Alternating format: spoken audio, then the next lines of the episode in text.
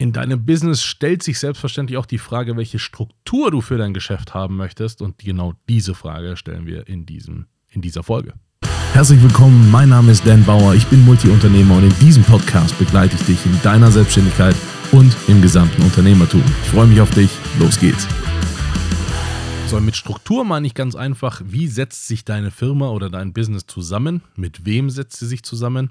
Und in welcher Form setzt sie sich zusammen. Es gibt ja verschiedene Arten von Unternehmen. Und da sei mal ganz, ganz grundsätzlich auch juristisch unterschieden, gibt es zwei wesentliche Arten für dich, die wahrscheinlich in Frage kommen. Das ist einmal die Personengesellschaft und einmal die Kapitalgesellschaft. Und bevor ich dir äh, da ein bisschen tiefer Einblick gebe, sage ich dir nochmal, ich bin kein Rechtsanwalt, das ist keine Rechtsberatung, es ist einfach nur das, was ich wahrgenommen habe aus meiner Erfahrung raus und das, was aus meiner Erfahrung raus sicher sinnvoll ist und was nicht. Und das ist äh, einfach nur ein Tipp für dich, um eine Orientierung zu haben. Wenn du es wirklich fundiert haben willst, bitte besuche einen Juristen, äh, einen Rechtsanwalt, eine Rechtsanwältin für Gesellschaftsrecht. Die kennen sich da richtig, richtig gut aus äh, und können dich da wirklich, wirklich gut ähm, beraten. Ich gebe dir quasi einen Überblick über das Ganze. Und dann steigen wir mal ein in die Personengesellschaft. Eine Personengesellschaft hat einen ganz, ganz wesentlichen Charakter, weil die Person haftet meistens damit selbst, also mit dem eigenen Vermögen. Personengesellschaft bist du schon mal alleine, wenn du dich selbstständig machst, weil du du bist. Dann bist du persö persönlich quasi eine, Gese eine Personengesellschaft und ähm, haftest auch mit deinem persönlichen Vermögen. Das bedeutet, wenn etwas schief geht oder wenn du einen gravierenden Fehler machst, dann haftest du mit deinem persönlichen Geld. In der Kapitalgesellschaft, zum Beispiel in der GmbH, deswegen heißt die Gesellschaft mit beschränkter Haftung, da ist deine Haftung eben nicht voll wie äh, als Personengesellschaft, sondern eben beschränkt auf ein Startkapital, das du einzahlst. Und da ist es besonders interessant zu verstehen, wie willst du denn tätig sein? Wie ist es denn für, sich, für dich am besten sinnvoll? Und wie ist es auch reputativ am sinnvollsten? Also es gibt ja zum Beispiel die kleine Form der Kapitalgesellschaft, die Mini GmbH oder die UG, die Unternehmergesellschaft. Und die zum Beispiel lässt sich sehr, sehr schnell und einfach gründen, nämlich mit einem Euro Startkapital. Wobei du bei der GmbH, der Kapitalgesellschaft, brauchst du 25.000 Euro als äh, Einlage. Kannst sie zwar mit 12.500 Euro gründen, bist aber bis 25.000 Euro nachschusspflichtig, wenn irgendwas schiefgehen sollte. Das heißt, da ist die Idee, dass du einmal 25.000 Euro auf den Tisch legst, damit ist deine Haftung dann aber auch beschränkt. Das heißt, selbst wenn du einen Schaden produzierst, der 100.000 Euro wert wäre äh, und würdest dafür haftbar gemacht werden, dann hättest du dann deine Schuld quasi abgegolten, ähm, weil du einmal diese 25.000 Euro einbezahlt hast. Und die 25.000 darfst du sogar wieder verwenden. Das heißt, man sagt nur, man möchte, dass du selbst in ein persönliches Risiko gehst, nämlich von 25.000 Euro. Und damit hast du schon klar gemacht, dass du auch sorgfältig arbeiten wirst. Als Personengesellschaft, wenn du 100.000 Euro Schulden hast, dann hast du die. Da gibt es dann auch Mittel und Wege, aber die will ich hier gar nicht äh, besprechen, sondern lass mal feststellen, die hast du dann. Es gibt auch Menschen da draußen, durchaus Bekannte, die sagen, sie fahren ihr Geschäft ausschließlich als Personengesellschaft, weil ihnen wichtig ist, persönlich damit zu haften. Das kann man für sich entscheiden. Das ist so ein Ehrenkodex, den die Leute dann verfolgen. Das kann man machen, kann man aber auch nicht machen. Es gibt Vor- und Nachteile wirklich auch bei beiden Seiten alleine das Beteiligungsverhältnis. Und da komme ich quasi zum nächsten Punkt. Du kannst natürlich auch ein Business oder eine äh, Unternehmung, eine Selbstständigkeit mit anderen Leuten zusammen machen. Und dann ist die Frage, seid ihr zusammen als Personengesellschaft oder seid ihr zusammen als Kapitalgesellschaft unterwegs? Beides ist möglich. Seid ihr zusammen als Personengesellschaft unterwegs, dann gründet ihr eine GBR, eine Gesellschaft bürgerlichen Rechtes. Und das Faszinierendste daran ist, das muss nicht mal gegründet werden, da muss nicht mal ein Vertrag dahinter sein. Das macht man zwar, um die Verhältnisse klarzustellen, aber per Gesetz bist du mit einer anderen Person eine GBR, weil du mit der eine Business- und Gewinnabsicht hast. Das heißt, sich alleine nur über Business zu unterhalten und das vorzuhaben, reicht schon aus, um eine GBR zu sein ist wichtig, weil daraus können auch juristisch Ansprüche geltend gemacht werden. Das, wie gesagt, besprichst du mit einem Anwalt, aber das ist der Fall. Habe ich auch selbst schon erlebt, dass zwei Leute einer GBR sich äh, juristisch auseinandersetzen mussten und einer von den anderen verloren hat und dann äh, eine Stein Geld zahlen musste. Das ist so. Das heißt, äh, dass nur weil man da jetzt nicht einen Vertrag festlegt, um das zu sein, heißt das noch nicht, dass man keine Rechte und Pflichten wahrnehmen muss. Das ist tatsächlich der Fall. Das heißt, das ähm, äh, prüfst du bitte für dich. In der Personengesellschaft bleibt es, wie ich es vorhin gesagt habe. Ne? Also auch wenn ihr zu zweit unterwegs seid und habt dann Schaden von 100.000 Euro produziert, haftet ihr halt gemeinschaftlich für diese 100.000 Euro Schaden.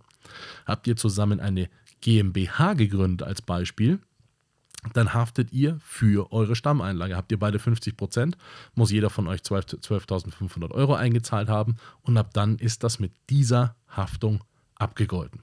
Also im Normalfall. Ne? Es gibt natürlich auch sehr gravierende Fälle, wo ihr dann noch, auch nochmal persönlich zur Haftung gezogen werdet. Aber im Normalfall. Ne? Jetzt gibt es da auch die Möglichkeit zu sagen, ja, gut, 25.000 Euro habe ich jetzt nicht einfach nicht auf der Tasche. Ich habe auch die 12,5 nicht auf der Tasche, um äh, jetzt A mit jemand anders zu gründen oder um die GmbH schon mal zu gründen und einzutragen. Was mache ich denn jetzt? Ich will aber, dass meine Haftung beschränkt ist. Dann könntest du zum Beispiel eine Unternehmergesellschaft gründen, eine UG. Da sei dir aber was gesagt. Da sei dir was gesagt. Pass auf. Erstens, so eine Gesellschaft gründet man nicht mit einem Euro. Weil dann ist die per Gründung insolvent. Und das ist schlecht. Das heißt, sowas wie eine Eintragung bei Gericht ins Handelsregister oder auch der Steuerberater, der kostet Geld. Das heißt, gründest du eine Kapitalgesellschaft, bist du verpflichtet, auch deinen Jahresabschluss zu machen. Den machst du über einen Steuerberater und nur weil du die Gesellschaft gegründet hast, hast du schon 2000 Euro Kosten produziert. Dann muss die in der IHK eingetragen werden, dann musst du vielleicht noch GZ und sowas weiter bezahlen und irgendwelche anderen Bezüge. Das heißt, nur weil du die Gesellschaft gegründet hast, produziert die schon Geld, äh, Kosten. Nur weil du die gegründet hast. Da ist noch nichts passiert, da ist noch kein Business entstanden, da gibt es kein Büro, da gibt es gar nichts, sondern nur die reine formelle Gründung löst schon 2000 Euro Kosten aus. Etwa. Ne? Also nicht absolut, sondern etwa. Ne? Das heißt, da musst du dir im Klaren darüber sein. Dafür genießt du dann aber auch Vorteile wie Reputation. Das heißt, eine GmbH zu haben, ist schon auch, wird von den anderen Leuten auch anders wahrgenommen als, hallo, ich bin äh, der Simon, ich mache das jetzt hier alleine. Das ist die eine Variante. Oder die andere Variante ist: Hallo, mein Name ist Simon, ich bin äh, Geschäftsführer der XY GmbH. Es ist tatsächlich in den Leuten löst es was anderes auch. Und dieses Auslösen, da kommen wir jetzt gerade zum Problem der Unternehmergesellschaft, der UG, die du mit einem Euro gründen kannst. Das heißt, du gründest die selbstverständlich nicht mit einem Euro, sondern mindestens mit 2000 Euro, weil sonst wäre sie per Gründung insolvent. Ganz blöde Idee. Sondern mit mindestens 2000 Euro damit du zumindest das erste Jahr überstehen kannst. Und dein Problem dann ist, du wirst als UG wahrgenommen. Eine UG signalisiert, du hast kein Geld gehabt. Und das signalisiert in jemanden, du hast es nicht einmal geschafft, 12.500 Euro aufzustellen. Und ey, unter uns beiden hier, 12.500 Euro ist richtig Holz. Das ist viel, viel Geld. Aber im Business-Kontext ist das relativ wenig. Ich muss dir alleine vorstellen, wenn du äh, äh, zwei Mitarbeiter hast, dann kosten die dich das im Monat schon. Das, das, ist, das sind jetzt quasi nur zwei Mitarbeitende. Also, das ist jetzt noch nicht so heftig viel. Oder nur, also so ein, ein, etwas größeres Büro oder Betriebskosten kosten so viel im Monat. Das ist jetzt noch nicht so ein im Business-Kontext so ein krass hoher Betrag. Und wenn du signalisierst, dass du nicht in der Lage bist, so einen Betrag aufzustellen, traut man dir vielleicht auch nicht mehr zu. Und das ist das Gemeine daran, weil die Idee der UG ist total cool. Also zu sagen, hey, du kannst hier haftungsbeschränkt reinsteigen in das Ganze, das ist doch total super, das den Leuten zu vereinfachen. Aber die Wirkung, die man damit erzielen kann, nicht muss, kann, die kann einem auch negativ ausgelegt sein. Das heißt, bewerte bitte für dich, wenn du einen Café hast und da rutscht jemand aus und bricht sich irgendwas und deine Versicherung zahlt nicht, weil Versicherungen halt Versicherungen sind, dann hast du ein Problem, wenn du damit persönlich haftest, weil du im Zweifel seine Rente bezahlen musst. Hast du aber eine UG gegründet, dann ist das super, weil dann ist deine Haftung beschränkt und dann bist du erstmal fein raus. Dann gibt es zwar deinen Kaffee nicht mehr und du musst den Laden schließen, aber du bist zumindest aus der ganzen Situation erstmal als du Person raus. Da interessiert das auch keinen, ob das jetzt die Kaffee XY UG ist. Das interessiert dann Leute, wenn du zum Beispiel in einer Dienstleistung unterwegs bist oder wenn du ein Produkt lieferst, weil dann ist das Bild, das du vertrittst, quasi ein anderes. Das heißt, deine Unternehmensform sollte auch unbedingt der Außenwirkung entsprechen, die du erzielen möchtest oder musst. Andererseits verhält es sich auch bei der Personengesellschaft. Es gibt die Situation, dass du als einzelne Person, als Kaufmann oder ich weiß nicht, ob das Kauffrau heißt, äh, eingetragen bist. Und dann ist, dann wirst du quasi angesehen wie ein, ein Kaufmann, eine Kauffrau. Äh, ich weiß wirklich nicht, ob das Kauffrau heißt. Als Kaufperson. Scheiß doch drauf. So, als Person, die irgendwie kaufmännisch unterwegs ist und professionell wahrgenommen wird. Als, da, als diese kannst du dich auch eintragen lassen, trotzdem aber eine, eine Personengesellschaft. Das geht auch. Und da solltest du dir einfach im, im Vornherein klar machen. Ich weiß jetzt nicht, ob du äh, gerade ähm, eine AG gründen wollen würdest, äh, wenn du dich selbstständig machst. Das ist ein deutlich höherer Aufwand. Du brauchst, glaube ich, 50.000 Euro für den Start. Du musst einen Aufsichtsrat haben und so weiter. Das ist ein bisschen aufwendiger, deswegen glaube ich nicht, dass wir das hier gerade thematisieren sollten. Und ähm, Verein äh, oder Stiftung wird jetzt in deinem Fall vielleicht auch nicht unbedingt äh, relevant sein, um eine Selbstständigkeit zu starten. Das heißt, lass uns bei diesen Punkten bleiben und lass mal überlegen, was ist für dich das Sinnvollste? Was bietest du an? Was erwartet dein Markt von dir? Und willst du deine Haftung beschränkt haben, ja oder nein? Wenn du sie beschränkt haben willst, dann prüfe, wird von dir erwartet in dem Markt, dass du eine GmbH hast oder ist es völlig in Ordnung, eine UG zu haben? Dann ist es so, dass sich das Kapital da drinnen irgendwann wandelt, sodass du irgendwann eine GmbH, den Status einer GmbH automatisch erreichst. Das, da musst du dann auch mit einem Steuerberater nochmal drüber sprechen, wie genau das dann erreicht wird, weil die Gewinne dann teilweise dafür verwendet werden müssen, die 25.000 Euro aufzufüllen. Aber da sprichst du nochmal mit dem Steuerberater drüber. Aber diese Gedanken solltest du dir am Anfang auf jeden Fall gemacht haben, um zu wissen, wie ist die Struktur. Und dann solltest du dir Gedanken machen, machst du dein Business alleine oder machst du es mit jemandem zusammen.